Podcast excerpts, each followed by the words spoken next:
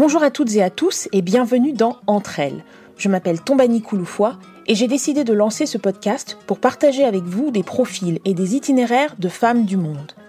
Dans ce podcast, vous écouterez des femmes donc parler entre elles avec bienveillance et empathie de leurs histoires personnelles et de leur parcours professionnel. J'espère que ces femmes vous inspireront par leur passion et leur implication dans leurs projets, où qu'elles soient dans le monde. Cet épisode s'inscrit dans le cadre d'une série spéciale intitulée Créer et entreprendre en Afrique. Cette semaine, entre elles reçoit Frédéric Ekra, Frida comme tout le monde l'appelle. Frida est la fondatrice de Frida Art Agency à Abidjan, une agence d'organisation d'événements créatifs allant des événements privés aux événements corporate en passant par le wedding planning. Elle est également à l'origine des ateliers parents-enfants de Frida, des ateliers à vocation éducative qui s'adressent aux familles et cherchent à promouvoir le patrimoine culturel africain tout en renforçant les liens entre parents et enfants. Je vous invite à écouter notre conversation enregistrée à Abidjan. Bonjour Frida. Bonjour. Alors, je suis ravie de t'accueillir dans cet épisode d'entre elles. Euh, je te disais tout à l'heure que tu es mon premier épisode en personne depuis ouf, plusieurs mois.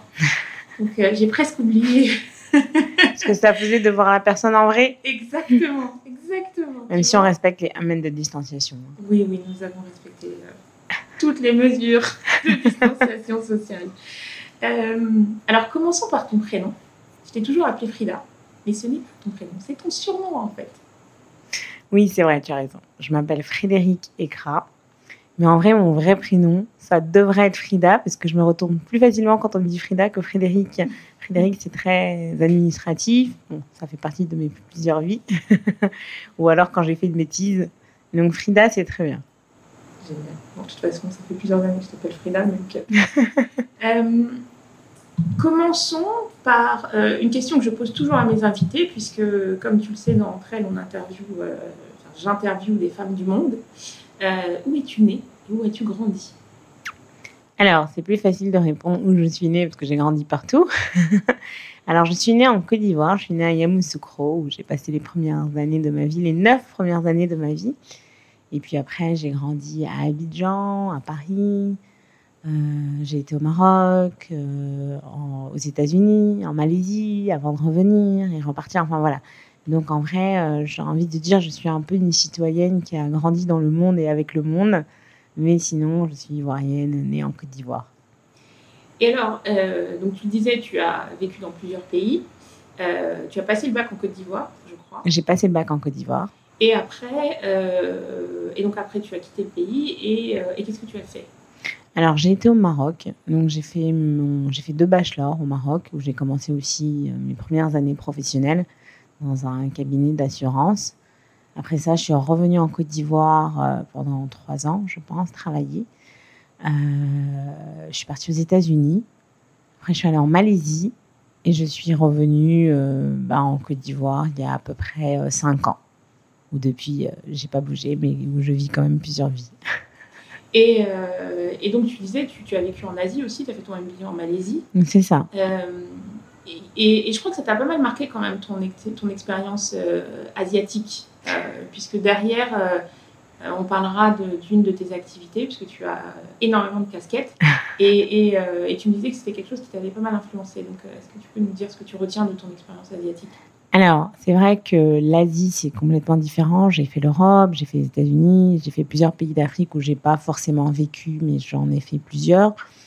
Euh, et ce qui m'a vraiment marqué en Asie, c'est la combinaison en fait de vie professionnelle et vie familiale. Ce qui, enfin, dans la même euh, rapidité, je veux dire, c'est le même dynamisme, c'est les mêmes occupations, mais ils arrivent parfaitement à associer les deux dans les mêmes 24 heures d'une journée. Et pour moi, ça avait un levier euh, qualitatif en fait dans la qualité de vie même qu'on veut mener, qui était assez extraordinaire. Et je suis revenue en me, prenant une, claque en me disant, mais ici, on ne sait pas combiner les deux. Donc il y a vraiment quelque chose à faire parce que c'est un vrai manque gagner. Parce que si eux, ils arrivent pendant ces 24 heures-là à, faire tout ça en même temps, en étant tout aussi efficace professionnellement, euh, avec la même ambition, c'est-à-dire qu'il y a moyen de faire quelque chose. C'est pas seulement les infrastructures, c'est pas seulement se plaindre de ce qu'il n'y a pas, c'est créer ce qui n'existe pas justement pour pouvoir changer son environnement. Et ça, pour moi, je suis revenue avec, au-delà du MBA, ce bagage en plus et cet objectif d'impacter euh, ce que je pouvais avec ce C-E-U-X et ce C-E, avec, euh, avec, euh, avec ce plus pour moi qui est un vrai atout en fait au développement. Et donc, quand tu rentres en, Côte d'Ivoire, donc à Abidjan, tu rentres avec ton petit garçon? Et tu démarres une activité d'analyste dans une agence de notation financière. Mm. Mm. Tu arrives euh, et puis tu travailles énormément. Et, euh, et, du coup, tu vois beaucoup moins ton fils. Euh, qu'est-ce que tu retiens de cette, de cette période, justement? Mais je vais plus loin. je veux dire, le choc de voir autre chose en Asie, parce qu'on est venu directement de Malaisie en Côte d'Ivoire,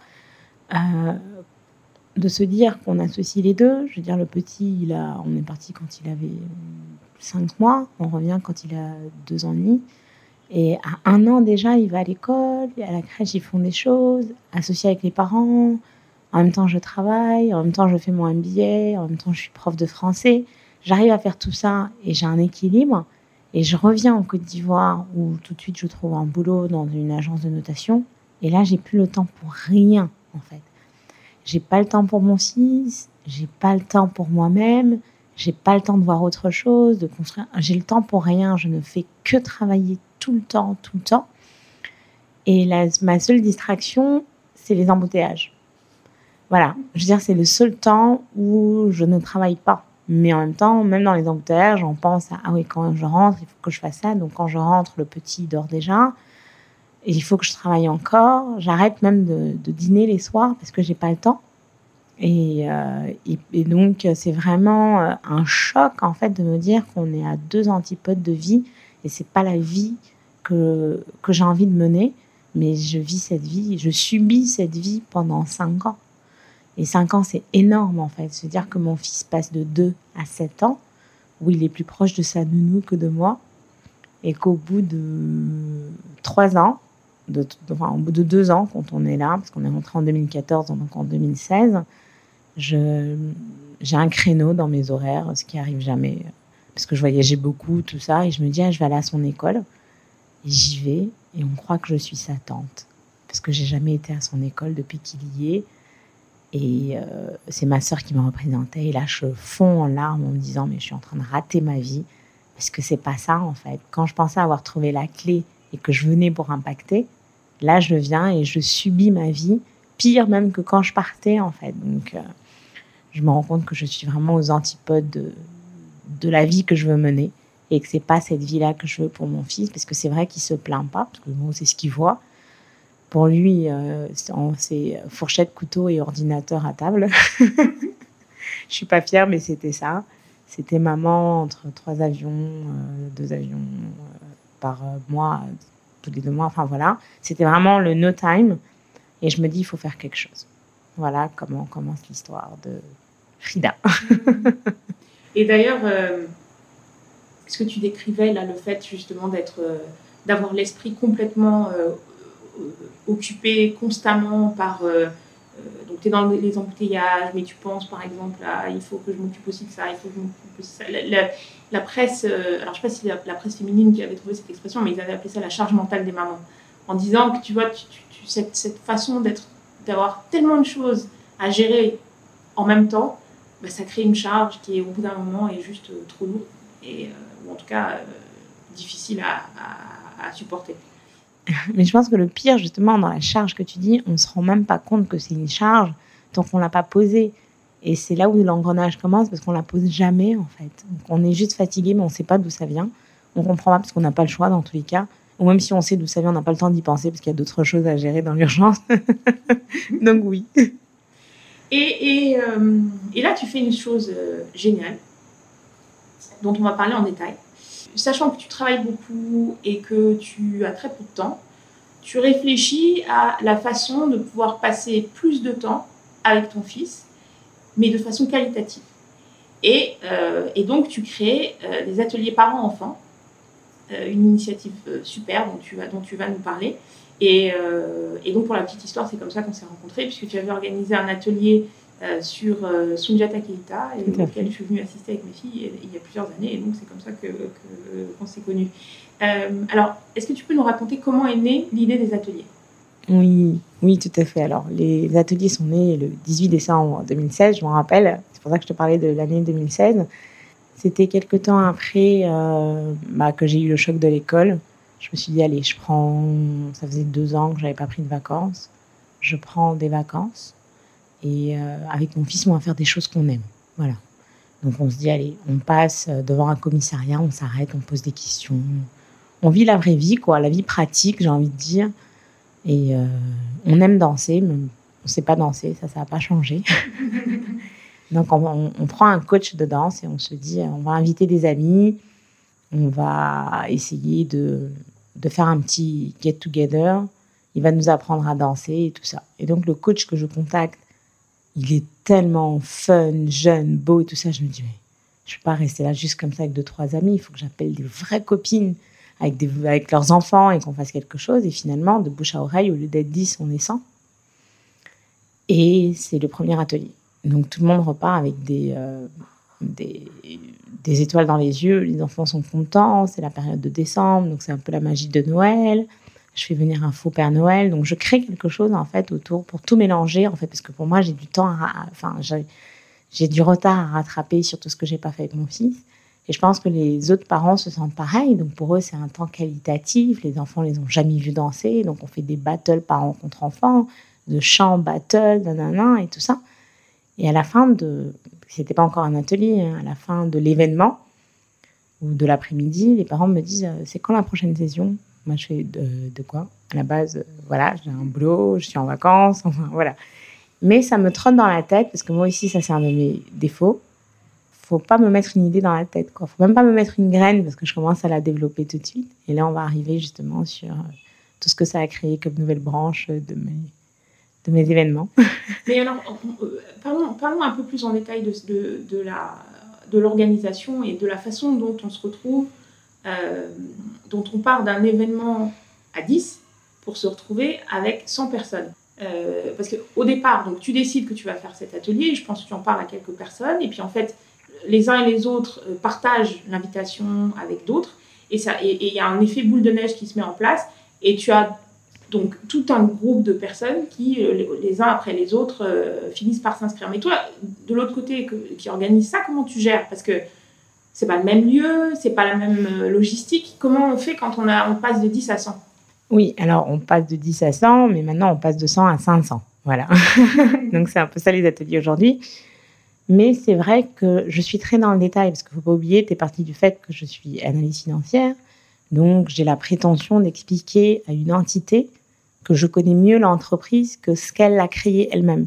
Donc, en vrai, je vais au-delà de ce à quoi on peut s'attendre, dans la réflexion déjà, et je me dis comment ça peut s'emboîter? Donc, je vais euh, d'abord euh, penser à plusieurs aspects.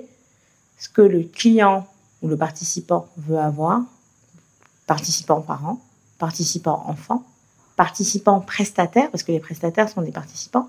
Et en fait, ça crée un cercle de 360 parents, networking, enfants qui s'amusent, parents, enfants. Fait, c'est comme un arbre avec plein de branches, en fait, donc il faut pouvoir tout coller. En même temps, en fonction des heures, en fonction des âges, en fonction de si ça part toujours d'un noyau ou une idée. Par exemple, l'atelier auquel tu as assisté, est parti euh, d'une exposition d'un peintre qui montrait de l'Égypte à la Côte d'Ivoire.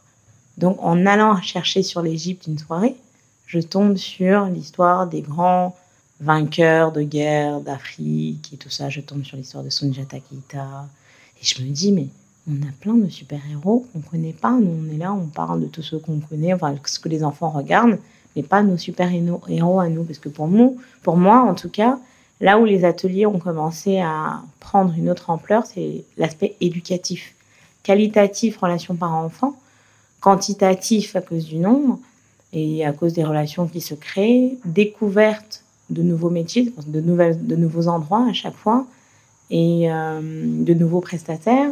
Mais j'ai pas d'équipe sur ça, donc je suis vraiment obligée de coudre au fil blanc chaque atelier, chaque partie, comme un puzzle en fait, où c'est moi qui détermine le nombre de pièces Mais tant qu'on me laisse le temps de réfléchir, moi, je peux l'agrandir. Et je pense que c'est vraiment de là que sont partis les ateliers créatifs que j'ai commencé à organiser. Aujourd'hui, on est à peu près au 38e atelier.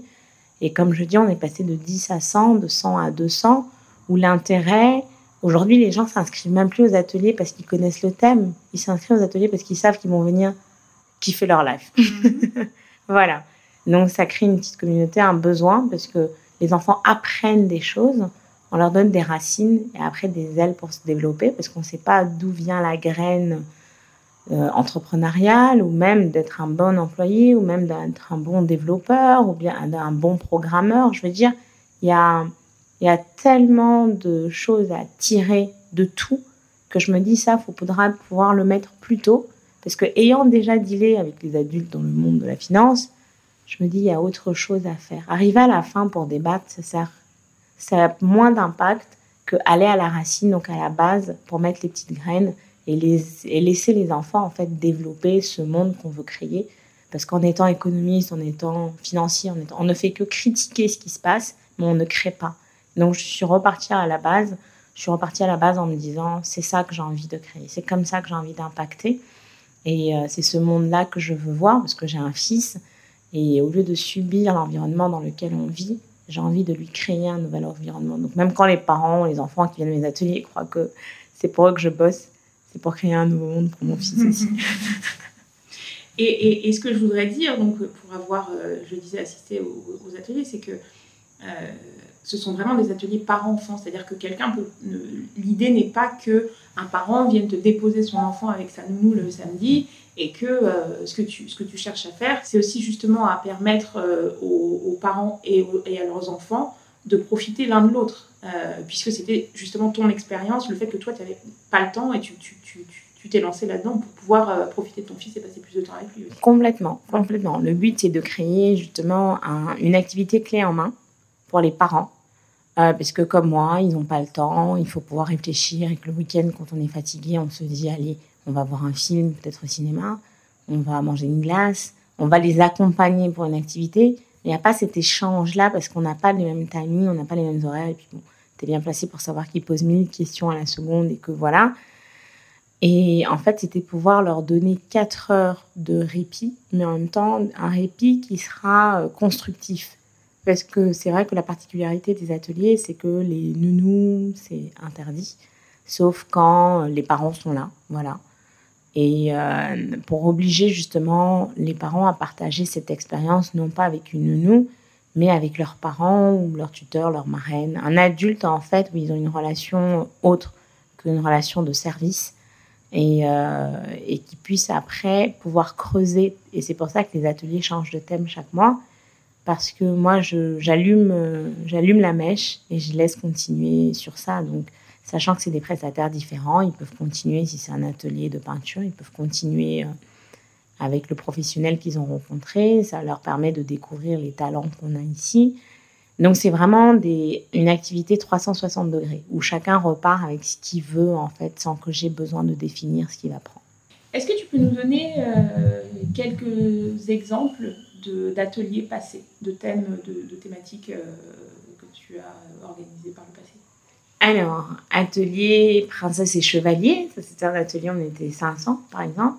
Un atelier où on a découvert euh, la Fédération d'escrime de Côte d'Ivoire, que les gens ne connaissent pas, alors qu'on a des champions de Côte d'Ivoire international, où les enfants ont appris à faire leurs épées en carton et tout ça, mais le but c'était vraiment de faire découvrir la fédération. Et on a fait, enfin, et princesse aussi. Donc, euh, Princesse, c'était pour apprendre un petit peu le monde de la décoration, la décoration pour les événements. Donc, il y avait des vrais décorateurs d'événements pour pouvoir montrer leurs prestations. Il y avait des ateliers, euh, enfin, dans le même atelier, hein, c'était euh, pour apprendre aussi euh, comment tenir, enfin, le service de table, comment se tenir à table et tout ça. Et ça, c'est un des ateliers. On a fait l'atelier ben, conte et histoire, donc avec l'histoire de Sunjata Keita, où à la fin, chaque enfant devait se présenter comme un super-héros en donnant son origine, le nom de ses parents et tout ça. On a fait atelier peinture, donc dans une galerie, deux fois d'ailleurs, parce eu, ça a eu beaucoup de succès, donc ça a été demandé. On a fait atelier peinture dans une galerie, donc une vraie galerie d'art, pour faire découvrir aux parents justement ces galeries-là qui sont pas forcément dans notre culture et en même temps avec des vrais artistes pour que les enfants apprennent le monde de l'art, des couleurs et chacun est reparti avec sa toile de 1 mètre carré ou euh, qui pouvait afficher chez lui euh, parce que c'était la toile de famille, donc il la faisait en famille. On a fait atelier de danse, donc euh, pour apprendre bah, à danser. il y avait des battles par rencontre enfant, donc c'était vieilles chansons contre nouvelles chansons. Donc les parents ou les enfants à un moment étaient largués et c'était ça qui était sympathique. On a fait atelier chocolat pour apprendre aux enfants qui ne savent pas, par exemple, qu'on est producteur ou des premiers producteurs de cacao, donc qui ne savent même pas ce que c'est une cabosse de cacao. Donc apprendre le process de transformation du chocolat, donc avec un jeune chocolatier ivoirien connu. Donc il y a toujours, ça part toujours d'une base, apprendre quelque chose pour arriver à un prestataire déjà connu. Et puis je sais qu'après, il y a quelques parents qui m'ont appelé pour me dire que les enfants ont volé une plantation de cacao ou alors ils ont refait le chocolat chez eux parce qu'ils sont repartis avec leurs graines. Et quand goûter, on avait, parce que le goûter est toujours offert aux ateliers, on avait euh, du chocolat à outrance, on avait du chocolat chaud, on avait des gâteaux au chocolat, on avait des fontaines de chocolat, on avait... En fait, je pense qu'on a fait une overdose de chocolat ce jour-là. Mais tu as, et, tu as fait un, un, très bel atelier euh, auquel j'aurais voulu assister sur le handicap, autour du handicap.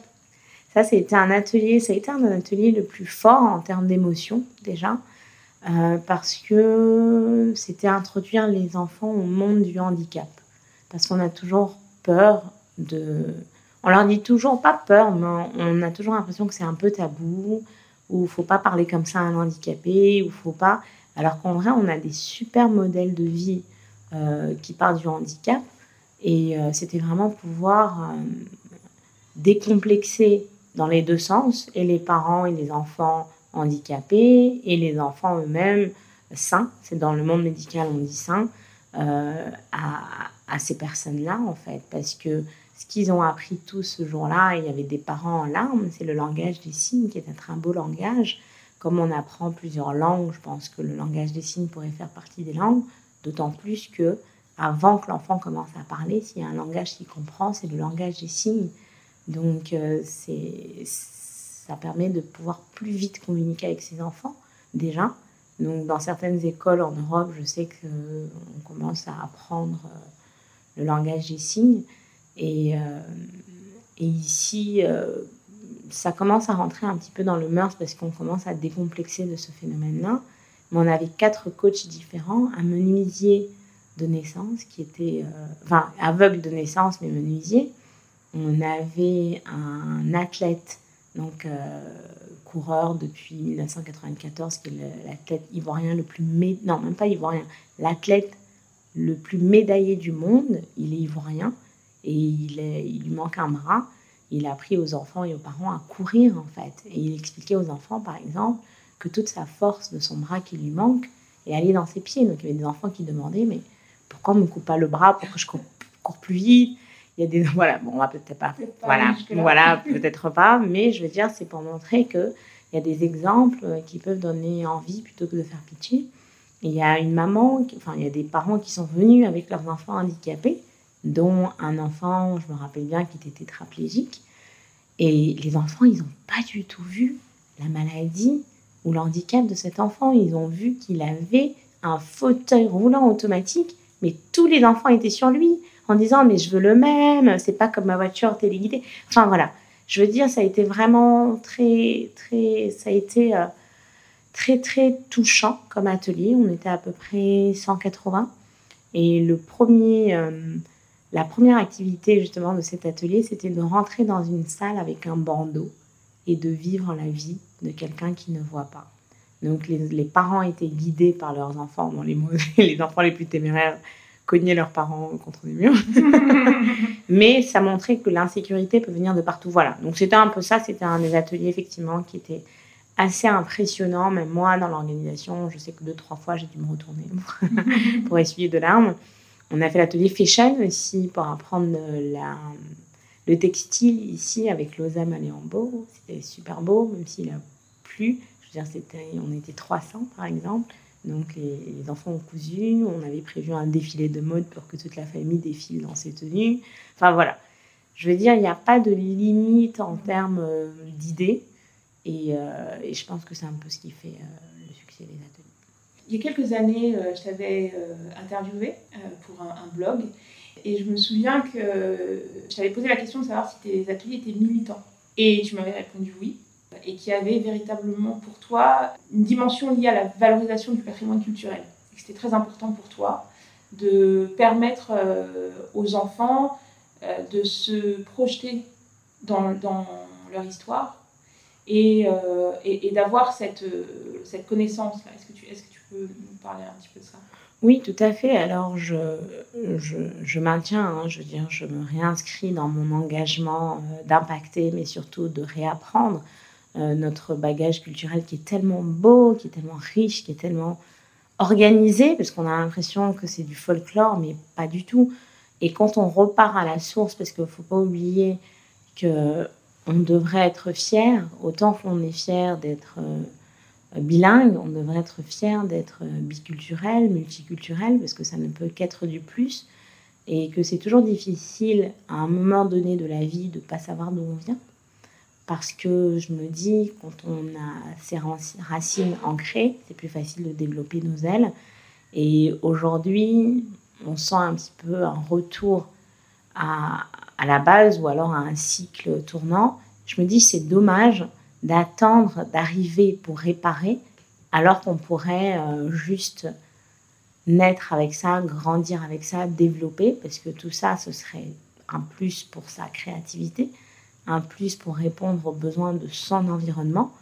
Et puis, euh, et puis que ça ferait euh, plusieurs ressources de développement, de nouvelles industries, de tout ça en fait. Pour moi, c'est tellement une richesse de, de, pouvoir connaître son bagage, son origine culturelle.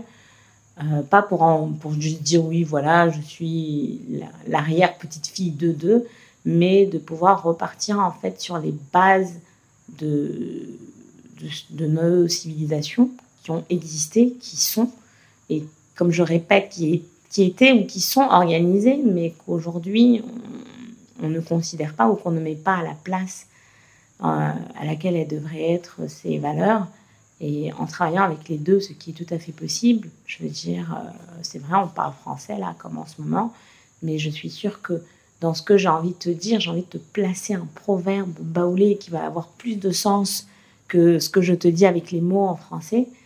Et c'est encore plus profond, en fait. Donc voilà, c'est vraiment. Bon, je dis baoulé parce que c'est ce qui est sorti, mais on a 60 ethnies. Hein. Dans les 60, on peut en trouver. Tes ateliers jouissent d'une belle notoriété maintenant. Euh, tu, D'ailleurs, tu as, plusieurs entreprises qui t'ont contacté, qui sponsorisent euh, euh, tes événements en fonction, en fonction du thème. Et, et, donc, c'est bien le signe que tout ça a pris beaucoup d'ampleur. Ça t'a pas échappé qu'il y a un, un, classement qui est sorti récemment qui plaçait la Côte d'Ivoire euh, très bas au niveau de la qualité de l'éducation. Euh, et je me demandais ce que, ce que ça t'inspirait, si c'était quelque chose dont tu voulais éventuellement parler. Ben, ça m'inspire plus d'ateliers à faire parce que justement, je pense que c'est en constatant le niveau de l'éducation ici que je trouve dommage parce que ça encore, ça fait partie d'un de mes engagements, même politiques, au-delà de, au-delà des, des ateliers. Pour moi, c'est juste pas possible qu'on régresse autant chaque année qu'il n'y ait, rien qui soit fait. Et soit je continue à me plaindre et à déplorer, comme euh, en lisant ce classement où on ne peut être que déçu de la position qu'on a, mais en même temps, on se dit qu'on ne récolte que ce qu'on sème de ce que je vois. Et euh, soit je me plains dans mon salon, soit j'essaye d'impacter autrement. Et c'est comme ça qu'on commence par les ateliers et qu'après, peut-être que ça sera euh, autre chose, une institution, une école. Je sais pas, je dis ça comme ça, mais pour moi, c'est juste pas possible qu'on continue à régresser comme ça parce que je me dis qu'on gaspille tous ces talents-là. Demain, c'est l'avenir, les enfants. Et je reviens sur le fait que, après avoir fait finance avec des adultes qui blablatent, je me dis que les graines à mettre dans la tête de ces enfants, c'est nous qui devons les mettre. Ce qu'on ne peut pas changer, ce qu'on ne peut pas changer, je ne peux pas changer le système éducatif là, comme ça, mais avec une, un moyen de pression euh, de masse, avec des parents qui ont la volonté d'aller plus haut, au-delà de que ça, on peut, on peut y arriver. Après, ça, il faut que ça vienne de quelque part. Donc, euh, j'essaie de faire ma part. C'est peut-être pas suffisant, c'est peut-être une goutte dans l'eau, mais il faut. Il faut ce qu'il faut, quoi. Parce que je suis pas fière. Euh, je suis pas fière de notre système éducatif, je suis pas fière de ce classement, c'est pas moi qui le dis. Donc, euh, il vient juste confirmer que je que mon engagement est, est valable. Et j'aimerais bien, j'aurais bien aimé qu'il soit pas valable et qu'on puisse avancer ensemble en fait. Donc, je suis pas pessimiste, mais bon, je suis pas la plus optimiste sur ce point-là. Ou tu es réaliste. Voilà. Tout simplement. Alors, avec le succès des ateliers, tu as décidé de professionnaliser ta structure. Et là, euh, tu as pris euh, la grande décision d'abandonner ta carrière dans la finance et tu as ouvert Free Art Agency, une agence d'organisation d'événements créatifs. Alors, euh, déjà, ce que je voudrais savoir, c'est cette, cette transition professionnelle, est-ce qu'elle a été difficile? Est-ce que la décision a été difficile à prendre? Et comment tu l'as vécue? Alors, euh, c'est facile, je vais répondre très vite. Ça a été la meilleure décision de ma vie. c'est l'assumer qui était plus difficile, en fait, parce que bon, quand on atteint un certain niveau, après 15 ans en finance, après un statut social, après avec des revenus euh, précis, fixes et tout ça, c'est très dur de se dire on va se lancer dans quelque chose qui n'était qu'une distraction. Parce que c'est vrai que pendant que je faisais les ateliers, que j'avais commencé trois ans avant, je continuais à travailler autant, euh, je continuais à faire les deux. Et là, je me suis dit, mais j'arrive à faire les deux en même temps quand j'avais le temps. J'avais même pas le temps pour moi-même, j'avais le temps pour une seule chose. Donc, tout est une question d'organisation. Et euh, les ateliers prenant l'ampleur que, tu annonces, je, me suis dit, soit je continue comme ça, puisque je pouvais ne pas dormir toute la nuit euh, pour préparer un atelier. Et puis, euh, dès que j'avais un rapport à faire, euh, au titre, je m'endormais, quoi. Voilà. J'arrivais plus. J'arrivais plus à me mettre dedans. J'appréciais plus mon cadre de travail. J'appréciais plus mon, mon environnement. D'abord, que j'ai très peu apprécié depuis que je suis rentrée. mais je me sentais pas dans mon élément. Je veux dire, je me sentais plus dans mon élément, mais il fallait que j'assume quand même mon parcours académique, mon bagage académique. Euh, j'avais pas fait la petite enfance, j'ai pas fait de psychologie. Enfin voilà. Est-ce que je reprenais tout ou est-ce que je continuais juste comme ça sur ma crédibilité, sachant que ça pouvait être un peu trop tôt? Euh, le petit signe que j'ai eu, c'est que j'ai eu des sollicitations un peu partout, que ce soit professionnel, euh, euh, personnel, enfin en particulier plutôt, il y a eu des gens qui m'ont demandé à Frida, est-ce que tu peux organiser euh, un anniversaire de je sais pas quoi Afrida, est-ce que tu peux organiser une team building pour nous? Afrida, est-ce que tu peux organiser notre arbre de Noël? Est-ce que tu peux organiser un concert? Et moi, tout ce qu'on me disait, je disais oui. Parce qu'après, j'allais Google et puis euh, je laissais mon imagination créer. Et c'était, sans me lancer des fleurs, c'était magique à chaque fois. Et donc, en fait, j'ai commencé à être surchargée de demandes d'organisation d'événements mais de toutes sortes. Hein, je veux dire, euh, que ce soit événements à 2, à 3, à 100, à 500, à 600, enfin voilà. Et là, j'arrivais plus à gérer mon travail, euh, mon travail euh, ben, de la semaine, en fait. Et je me suis dit, il faut que je prenne une décision. Mais là encore, on traîne un peu le pourquoi du comment. Les parents vont se dire Quoi, t'as fait un MBA, tu vas faire quoi? Jouer avec les enfants par terre Enfin voilà, ça c'est l'image qu'ils ont. Et puis surtout, euh, la sécurité financière, sachant que j'ai mon fils, est-ce que je prends le risque d'aller à l'aventure ou est-ce que je reste dans ça où je suis sûre que je ne pourrai que monter en grade et m'assurer un avenir euh, brillant? Mais je reviens sur le fait que j'ai été motivée par le mauvais environnement de travail dans lequel j'étais. Et je me suis dit, euh, en fait, quand on aime ce qu'on fait, on le fait bien. Donc si j'arrive à bien faire ce que j'aime pas, imagine ce que je vais pouvoir faire quand je vais faire ce que j'aime. Voilà. Et peut-être qu'à ce moment-là, j'aurai le temps de m'occuper de mon fils, j'aurai le temps de sentir le vent dans mes cheveux à 17h et pas dans une voiture euh, à 19h où j'arrive à 21h et que le matin à 6h, je dois être repartie. Enfin voilà, c'était vraiment, euh, c'était vraiment dans ce challenge-là que je suis restée pendant un an et demi jusqu'à ce que j'ai un petit incident euh, professionnel qui me fasse claquer la porte. Et je suis, j'aurais claqué plus fort si je savais ce qui m'attendait. Alors maintenant, parlons de ta nouvelle activité qui a quelques, quelques années maintenant, enfin deux ans. Deux ans. On compte 2020 ou pas? C'est ça. voilà. je, sais pas. Mais oui, deux ans. donc tu organises des événements. Euh, donc tu, donc on a parlé des ateliers. Tu es donc également euh, wedding planner, tu organises également des mariages. Et euh, une chose dont je voulais parler que je trouve très intéressante, c'est que euh, j'ai regardé une émission télévision, une, émission télé dans laquelle tu es passé, et tu, tu, parlais de, de l'influence qu'ont eu les mariages nigérians sur la façon dont on cherche aujourd'hui à intégrer nos traditions locales ou nos traditions africaines dans, dans l'organisation des mariages. Euh, est-ce que tu peux euh, parler de ça? Oui, alors euh, tout est, parti vraiment des ateliers. Et comme je t'ai dit, on m'a demandé plusieurs événements, dont les mariages et tout ça. Ça reste la même chose, ça reste une organisation, ça reste à penser à des idées, ça reste penser dans le détail et tout ça. Mais c'est vrai que le côté créatif pour moi est hyper important, mais créatif qui a du sens, hein, pas folklorique pour le folklore. Et j'ai trouvé que, enfin, d'où l'inspiration des mariages nigérians. Au Nigeria, tout est fait comme si dès qu'on arrive, on ne fait que danser, mais tout a du sens. Que ce soit les danses choisies, la playlist choisie, les tenues choisies, les couleurs, tout a l'air mélangé, mais tout est tellement beau quand c'est assemblé en fait. Je me suis dit, mais on a autant de choses à montrer. Et après avoir vécu euh, ce qu'on a vécu en 2020, les gens, en tout cas pour les gens qui m'ont sollicité, je pense qu'ils ont envie d'événements qui leur ressemblent. Et non pas qui ressemblent aux parents, ou non pas qui ressemblent à ce qu'on doit faire, mais des événements qui leur ressemblent. Et faire des choses ou créer des choses qui ressemblent à ceux qui me demandent, bah c'est ça, Frida. Alors, l'année 2020 euh, a été difficile, c'est le moins qu'on puisse dire, pour le secteur de l'événementiel, partout dans le monde, pas seulement en Côte d'Ivoire, bien sûr.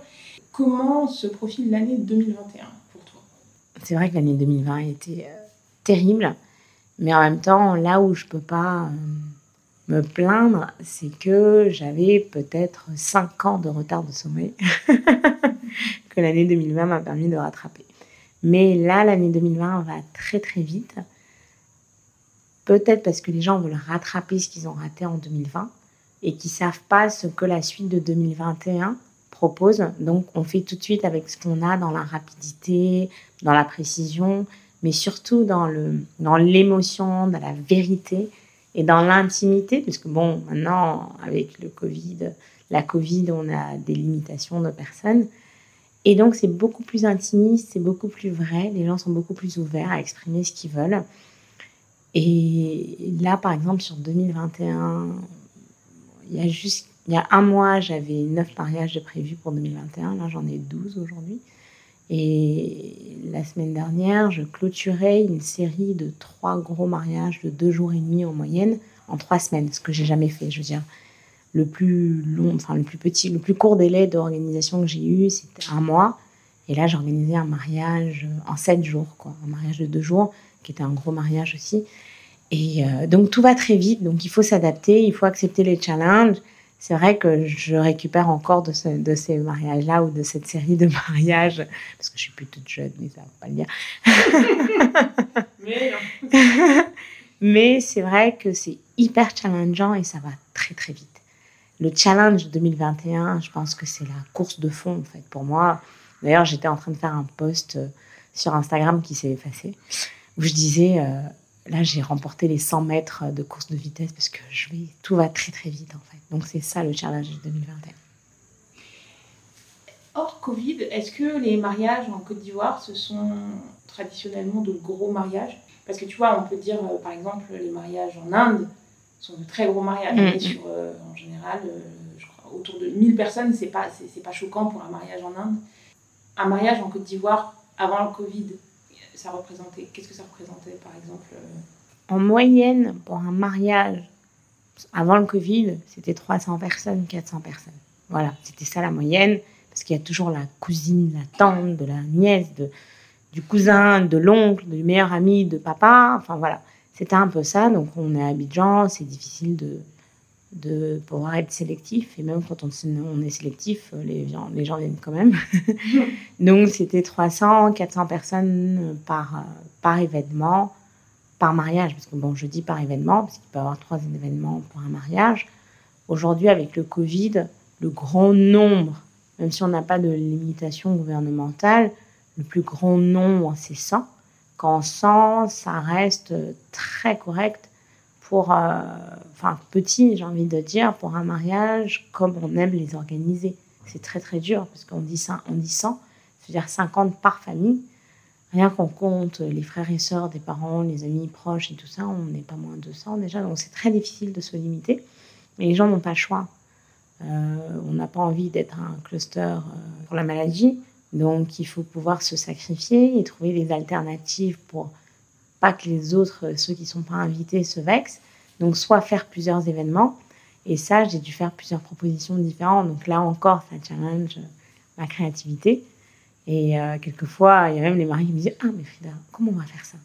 Mais c'est là où il faut apprendre aux gens à s'adapter, en fait, à comment le monde change. On ne sait pas quand est-ce que ça va passer. L'essentiel, c'est que vous vous mariez. Et le reste, on va demander pardon, comment on va faire.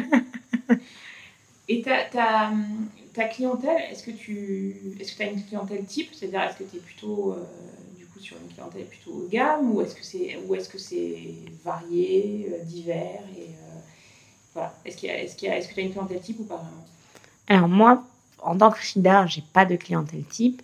Mais un wedding planner, forcément, n'attire que des personnes qui se disent qu'ils n'ont pas envie d'organiser leur mariage, donc qui ont un train de vie assez stressant, donc occupé, j'ai envie de dire, qui travaillent beaucoup, et ça, c'est les deux parties.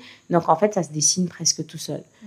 Mais maintenant, comme c'est, euh, ça commence à devenir plus populaire, les gens commencent à se dire qu'ils ont envie de vivre leur mariage, parce qu'en vrai, c'est ça.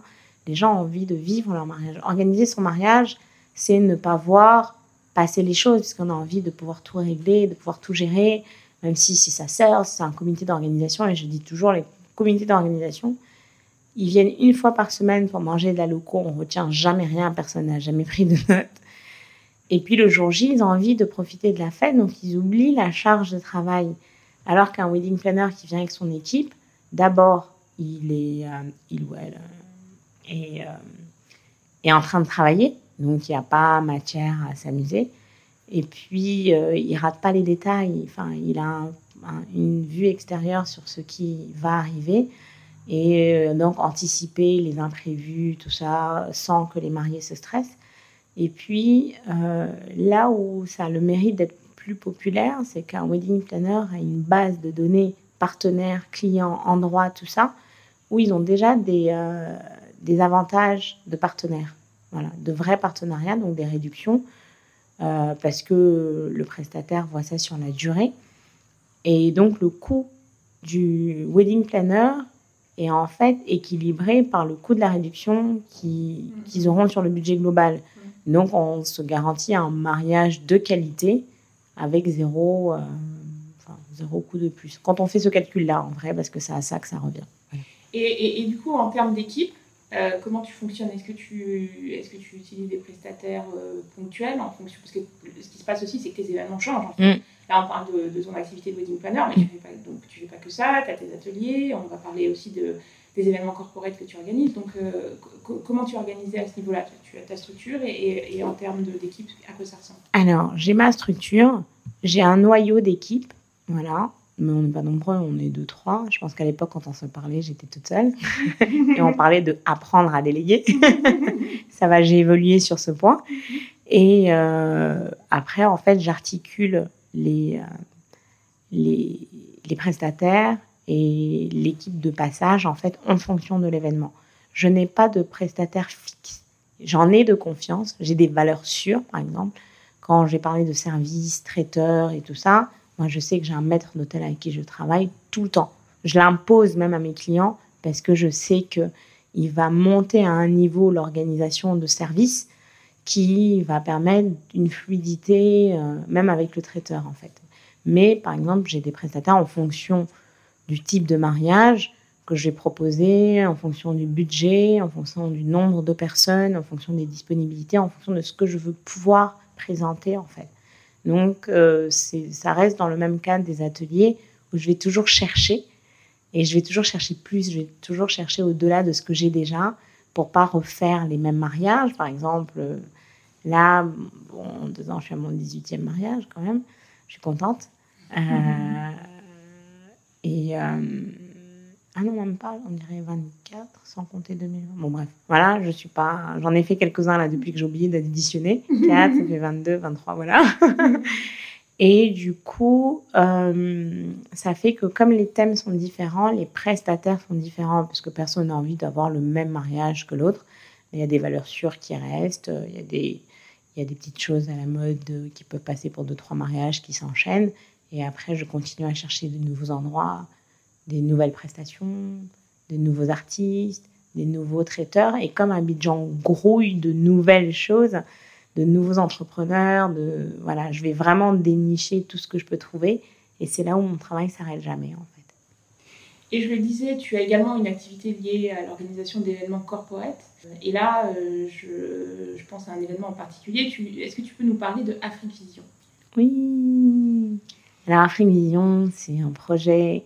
Là, je t'en parle avec des, des, étoiles dans les yeux, puisque j'ai été euh, contactée par une euh, grande designer, Luza Malayombo, et pour me demander d'être chef de projet pour pouvoir faire venir des créateurs pour créer le salon du textile ici.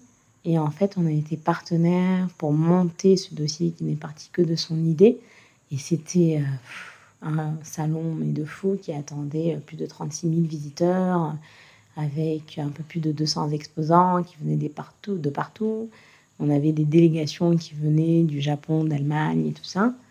Euh, on avait trouvé un superbe endroit. C'est surtout le côté créatif, justement, de savoir ce pourquoi on est venu, l'expérience ivoirienne qu'on va vivre, même si c'est vrai qu'on va découvrir 200 euh, exposants. C'est pas des exposants euh, juste de gens qui ont de marques, de produits finis, mais ça part depuis la création du coton, des artisans, euh, de boîtes de communication, vraiment pour qu'il y ait en fait du business B2B, B2C euh, et que ce soit une plateforme d'échange et de construction, en fait, comme on pourrait aller à n'importe quel gros salon ailleurs, mais pour que les gens sachent que voilà ce qui se passe, ça grouille, ça bouge. Les anglophones sont assez portés sur ça, pas encore les francophones. C'est pour ça qu'on voulait pouvoir créer ça ici. On était tellement bien lancés que je pense que Dieu s'est dit, elle allait trop déchirer les filles.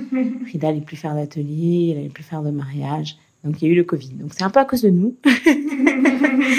et donc on a dû ben, suspendre l'événement parce que les frontières étaient fermées et que euh, c'était encore un peu au début. Donc les gens avaient un petit peu peur et que ça aurait été difficile pour nous de pouvoir euh, ouvrir, surtout que c'était une première édition. On s'est dit qu'on allait pouvoir remettre ça, mais ça part toujours dans le contexte de vouloir impacter vouloir euh, générer que les gens se parlent, que les gens circulent, que les gens se découvrent. Donc en vrai, je pense que je fais la même chose tout le temps, mais en changeant juste de, de, thème, en fait. De. Et je précise, donc effectivement, euh, Loza c'est une créatrice euh, ivoirienne. Et, euh, et notamment, elle, elle, faisait partie des designers qui étaient portés par Beyoncé dans le, dans le documentaire Black is King ah. sur, sur Disney pour terminer, euh, je voudrais. Euh, donc, on a bien compris que tu étais une personne euh, extrêmement créative. Je pense que tu es une des personnes les plus créatives que je connaisse. Et, et, et, d'ailleurs, c'est, c'est la troisième fois que je t'interviewe dans, dans un contexte différent. c'est marrant que tu dises ça parce qu'on me demande qu'est-ce que tu fais en fait? On ne comprend pas, c'est quoi ton. Du coup, je sais plus comment me définir, donc euh, je comprends ton embrouille et je te laisse, euh, je te laisse ce rôle-là. non, mais ce qui est génial, c'est que c'est qu'en fait, euh, à chaque fois que je te vois, tu as rajouté quelque chose de nouveau et donc presque, donc l'interview précédente n'est pas obsolète, mais elle est enrichie d'une nouvelle, d'une nouvelle histoire, d'une nouvelle corde à ton arc et c'est quelque chose que je trouve fantastique. Et, euh, et j'espère que ce sera euh, inspirant véritablement pour les personnes qui nous écoutent parce que je trouve ça super que tu dises voilà, je faisais quelque chose euh, et puis à un moment je me suis rendu compte que j'avais envie de faire autre chose. Et, et, voilà, et puis tu te lances à chaque fois, et, mais tu gardes la minutie que tu avais dans ton. et ça, non, mais c'est vrai, et je trouve que c'est génial, tu vois. C'est, euh, tu appliques tes standards de la finance dans les ateliers et c'est pour ça qu'on les trouve tous super tes ateliers. Donc, euh, donc, voilà, un grand merci. Merci. Merci à vous. Merci à vous tous. Merci à Frida d'avoir partagé avec entre elles son immense créativité, son énergie, ses valeurs et son professionnalisme. Merci à vous d'avoir partagé ce moment avec nous. Si vous souhaitez rester informé de l'actualité du podcast, n'hésitez pas à vous inscrire sur la newsletter. N'hésitez pas également à suivre Entre elles sur les réseaux sociaux, à commenter et à partager avec nous des profils de femmes qui vous inspirent. Enfin, pensez à laisser un avis sur vos plateformes de téléchargement afin de nous soutenir. Je vous rappelle l'adresse du site internet www.entre-l.com. Merci et rendez-vous la semaine prochaine pour un nouvel épisode d'Entre elles.